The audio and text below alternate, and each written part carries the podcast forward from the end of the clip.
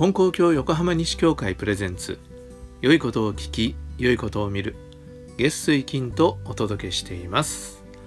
皆さんこんにちは。しんちゃお。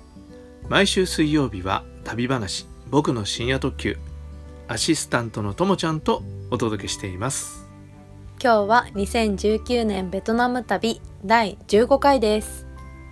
第15回4日目の午後に入りましたはいあと何泊あるんでしたっけ？あと2泊ですかね。あと34ヶ月持つかね。そうですね。怖い怖いって言っちゃいけないね。まあそんなにはないですよ、はい。もうもうほとんどねはい。ほとんど話し尽くしたような気がするぐらいです。はい。まあまだしばらくベトナム旅お付き合いください。はい。この間はホアロー収容所っていうね刑務所フランス統治下の政治犯を収容した、えー収容所が今博物館になっているというそこに行った話をしたんですが、はい。そこを見終わった後です。どこに行こうかなと思ったんですけどね。でもねノート見たらね一気に行くぞって書いてあるんですね。恐ろしいですね。恐ろしいですね。だからねやっぱり行く前にあのどこ行こうかってこう目星つけとくじゃないですか、はい。ガイドブックにポストイットこうね挟んどいてでちょっと仮の予定表かなんか作ったりしといてね。でまあ行けたら行く行けなかったら行かないっていう感じなんですけどはい。もう一気に行くぞっていうこうやる気満々ですね。元気ですね。体は相当疲れてるんですけどもう気持ちとしてはもう前のめりにね行かなきゃ行かなきゃっていう感じが出てますね。うん。でもね決して心が元気だったかどうかっていうのはまた別の問題なんですけどね、知らず知らず疲れていっていくっていうのはありますからね。そうそれでなんか寂しい気持ちになってね。なんで僕一人なんだろうって。まあ勝手に一人で出てきてるんですけど。そうですね。家族はみんなよく行くなって言って送り出したんですけどね。そうね。まあでも行きました。でね次に行ったのはねロンビエン橋。ロンビエン橋。ロンビエン橋って読むのかなまあねいずれにせよに日本語です。橋橋ですからね、えーロンビエンっていう土地の名前にある橋ですね。はい。ロンビエン橋というところに行きました。ここはですねあすごいですね。ガイドブックを見たら1902年に完成したんですが当時世界で2番目の長さを誇っていたということなんですね。長いことが分かりますね。でここはベトナム戦争の時にもその補給路を断つためにこれね本川というこう広い川にかかってる橋なんですけどそれがまあ重要な働きをしてたんでしょうね。ベトナム戦争のところ時にはね何度も壊されたらしいんだけどそのたんびに補修して今日に至ってるっていうんですね。でなんと橋の設計をした人はエッフェル塔を設計した人と同じ人だとことです。まあ地球の歩き方を今読んでたんですけど。はい。でね僕も地球の歩き方を持って行ってるんですよね。で行く前にこう行く場所決めるんだけどよく読んでなかったのね。あでここはやっぱり行った方がいいだろうと思って、えー行ったんですね。それでね向こう側まで渡るか渡るまいかっていう話ですけどどうしようかな。これあの列車も通ってると思うんだけど、えー歩き始めちゃったんだよね。でバイクタクシーに乗りたいなっていう気持ちはあったんだけど歩き始めちゃったんですよね。それでだんだんだんだん歩いてもねなかなかあの向こうに近づいていかないんですよ、ああだったらもう途中でタクシー止めてと思うけどうまい具合にそうはいかないんですよね。で途中で魚売ってるおばさんなんかいたりしてでちょっと写真撮ろうかなってしたらすっごい嫌な顔して追い払われて なんかそれでまた寂しい気持ちになって、うん。でまたね歩き始めて。もうしょうがないからもう帽子はかぶってましたけどあ炎天下。テクテクテクテク歩きました。いやー長かったなと思って。で後でよくガイドブック見たら 1700m あら。1.7キロ。1700m って最初に読んでたら行かなかったのにそう。ね入り口だけ見て引き返したかもわかんないんですけどよく見なかったもんだからね。つい頑張ってしまいました。ねヒッチハイクしようかと思ったぐらいでしたけどね。ああうんまあしませんでしたけどする勇気もないんですけど、はい。でまあ広い川を眺めながら行きました。本当自分を励ましたよってノートに書いてありますね。うん。頑張れ。頑張れ言いながらね行ったんですね。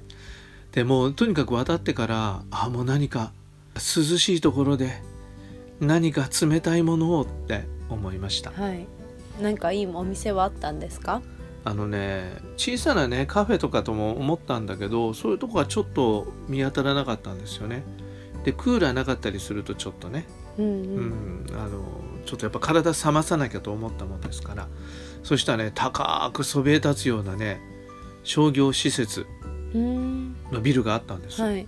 あここここと思ってなんか入って。映画館とかもあってね。もうね日本の映画やってたら見てこうかなって思ったぐらいああ なんかねあのそう思ったんですけど、まあ、そういうのはなかったんで、それでエスカレーターをね登っていくんですけどなんか新しい建物なんだけどでお店もあるんだけどお客さんがいないっていう。う、んそんな感じでしたね。で中に入ってるスーパーはねなんかもうあのおお店やってないっていう感じで。だからちょっと寂しい雰囲気の。また寂しくなっちゃって。いやいやそれとはまた別でね。であのレストラン街みたいなところがあったんで、はい。こうそこをこううろついたんですよね。そしたらあの広いフードコートみたいなところに何て言うんだろう屋台風っていうか小さなお店があってはい。でそれがねなんか飲み物のお店だったんですね。スイーツっうんていうのかな。それでねベトナムでチェーっていう飲み物デザートがあるっていうんで僕はチェーを飲みたかったんです。はい。チェーって知ってます？知らないです。僕も知らないんです。はい。いまだにチェーが何だかよくわかんない。ちょっと調べてみましょうか。こんな？ああなるほどね。あ皆さんもチェーって、えー検索してみてください。なんか豆が入ってたりフルーツが入ってたりタピオカみたいなあ。かき氷ぜんざいなんだ。なんかねあのガイドブックでチェーって載ってるんですけど、はい。ベトナム風ぜんざいうん。とも言うべきベトナムの伝統甘味って書いてあるんですよね、はいでクラッシュアイスが入ってるのと入ってないのとがあるはい。ということで。でもなんだか想像がつかないんですよね。写真見ても想像がつかないんで、はい。で食べてみようと思って。でその行ったんです。そしたら若い女の子の店員さんだったんですけど英語で話しかけたら英語でちゃんと答えてくれたんではい。あの聞いたんですね「チェーはありますか?」って。そしたら「あります」って言うんですよ。はい。あチェーがあるんですか？ってなんかそんな新しいねうんうん。あの若者向きのなんか洒落たこのちっちゃなねなんていうのかなファストフードのようなお店だったんでないかもしれないと思って一応聞いたら「あります」って言うんですよ。あるんですかって言ってえじゃあこのメニューのどれですかって言ったらこれみんなチェーですって言うんです。へえでチェーって幅が広いんだ。だねそれででどうしようかなと思ってで僕もねそういう時にね冒険できないんですよね。あなたのおすすめはって聞けばいいんだけど、うんちょっと体も弱ってるからロイヤルミルクティーって書いてあるチェーにしたんですか？のを選んだんです。冒険してなさすぎですねすぎですね。でこれって言ったんですよね。そしたら分かりましたって。で大きさどうしようかなと思って、まあ、M サイズうんね頼んだんです。そしたら9,000ドン出したらあのおかわりができますよって言うわけですよ。はい。で僕はその言葉を聞いてあ9,000ドン余分に払うとあの飲み終わった後にまたこう足してもらえるのかな？はあ。のおかわり自由みたいな。あ9,000ドン足すとおかわり自由になるんだと思って分かった。じゃあそれって言って9,000ドン足して払ったんですね、あはいちなみに9,000ドン足して4万8,000ドンです。240円240円240円ですね。でできるのを待ってたんです。はい。そしたら2つ。ダブル。ボンボンってあの来ました。はい。だから9000ドン足すとおかわり自由じゃなくて9000ドン足すと2杯買えますよっていう話だったんですよね。で結構 M サイズもでっかいから、えーこれ2杯飲むと思うのかなって思いながら、あのーありがとうって言って なかなかこ、ね、言葉がねうまく通じなないるほど、ね、こっちの理解力かも分かりませんがそれで席に着きました。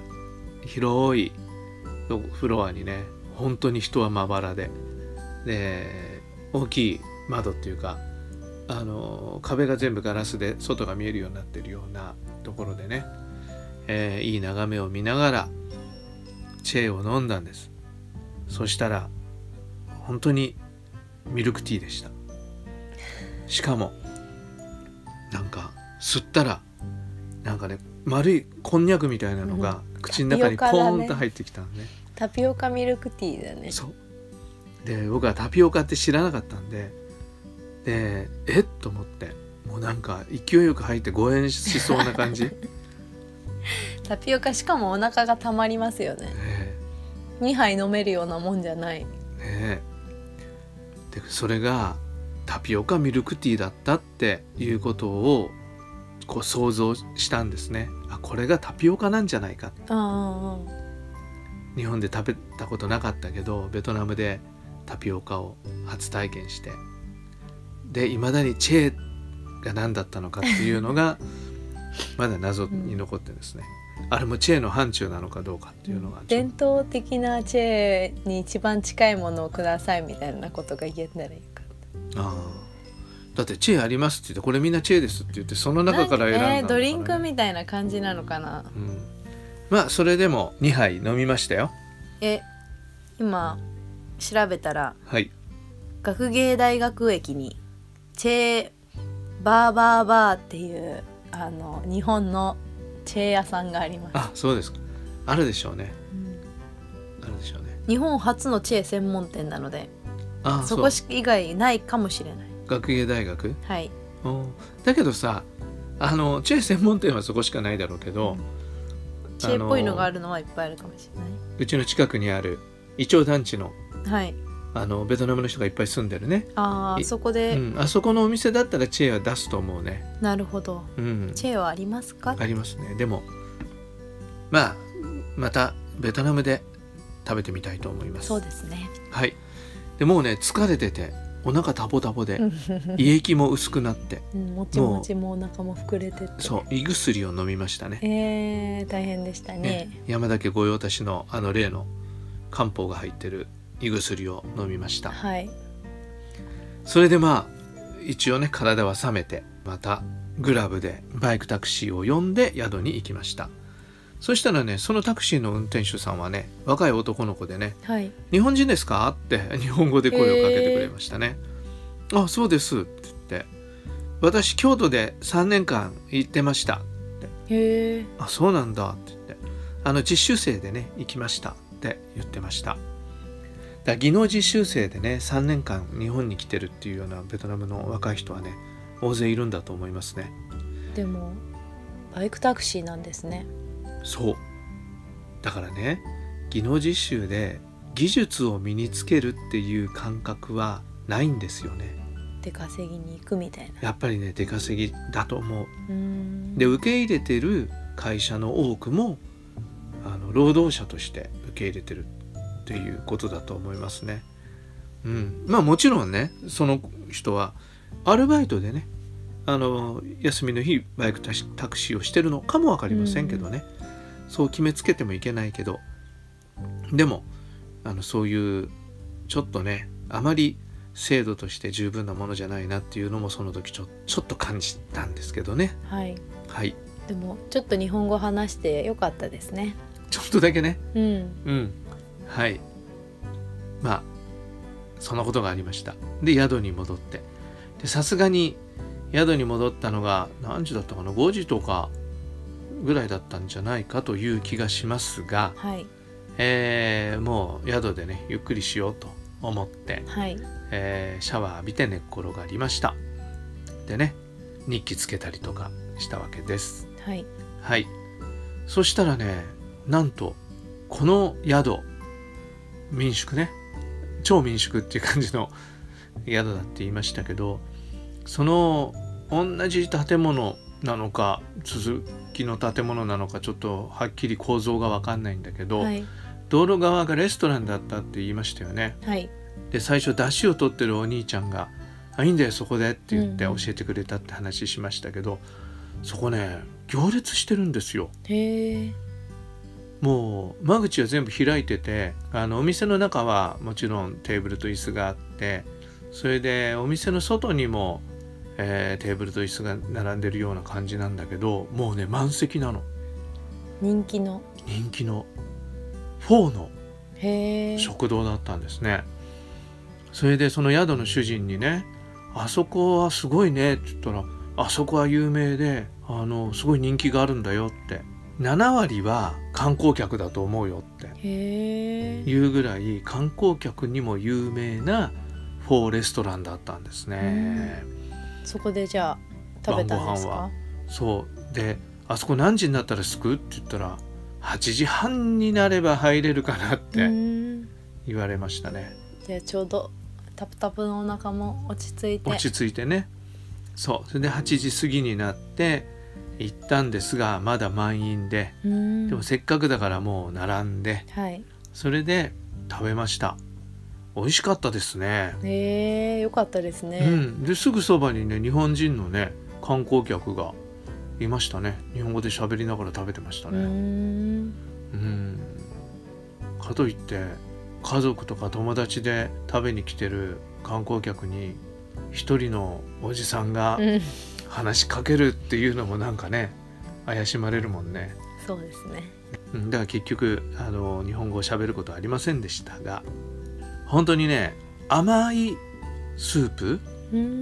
で牛肉のフォーフォーボーっていうんですけどボーっていうのが牛肉なんだね、うん、柔らかくってね美味しかったですね。よかったですね。いいご飯にありつけて。そう。しかも近くで。近くで、えー5万ドン250円。はい150円でしたね。美味しかったです。よかったです。そしたらね最近 YouTube でなんかベトナムハノイを紹介してる YouTube で今日はハノイで一番美味しいフォーのお店に行きますって言ってそのお店に行きました、ええ よかったですね。たまたま。まあ、それはね諸説ありますだろうけど、うん。でもゆそれだけ有名だってことですもそうんだね。地元に住んでるうん。日本人がハノイ一美味しいフォーって言ってるフォー屋さんにもうほぼそこに泊まったっていう感じだったんで美味しかったですね。まあフォーってねでもどこで食べたのも美味しかったね。ああじゃあ味付けが日本人にもいいしいいんだね。向こうでも美味しいし、うん。なんだね。で僕の生徒さんにもらうあのインスタントのフォーも美味しいですからね、うんうん。美味しいですからそうですね。まあそんな感じですね。はい。はい。そんな風に第4日目のはい。えー夜は更けていったということです。じゃあ次週は次の日。そうですね。はい。5日目に多分行くと思いますね。わかりました。はい。こんな話で面白いんでしょうか？ご感想お待ちしておりますし こういうことが聞いてほしいということがあれば私が聞きますのでぜひメールをくださいはい。それでは今日も神様と一緒に素晴らしい一日に。次回の放送でお会いしましょうさようならさよなら。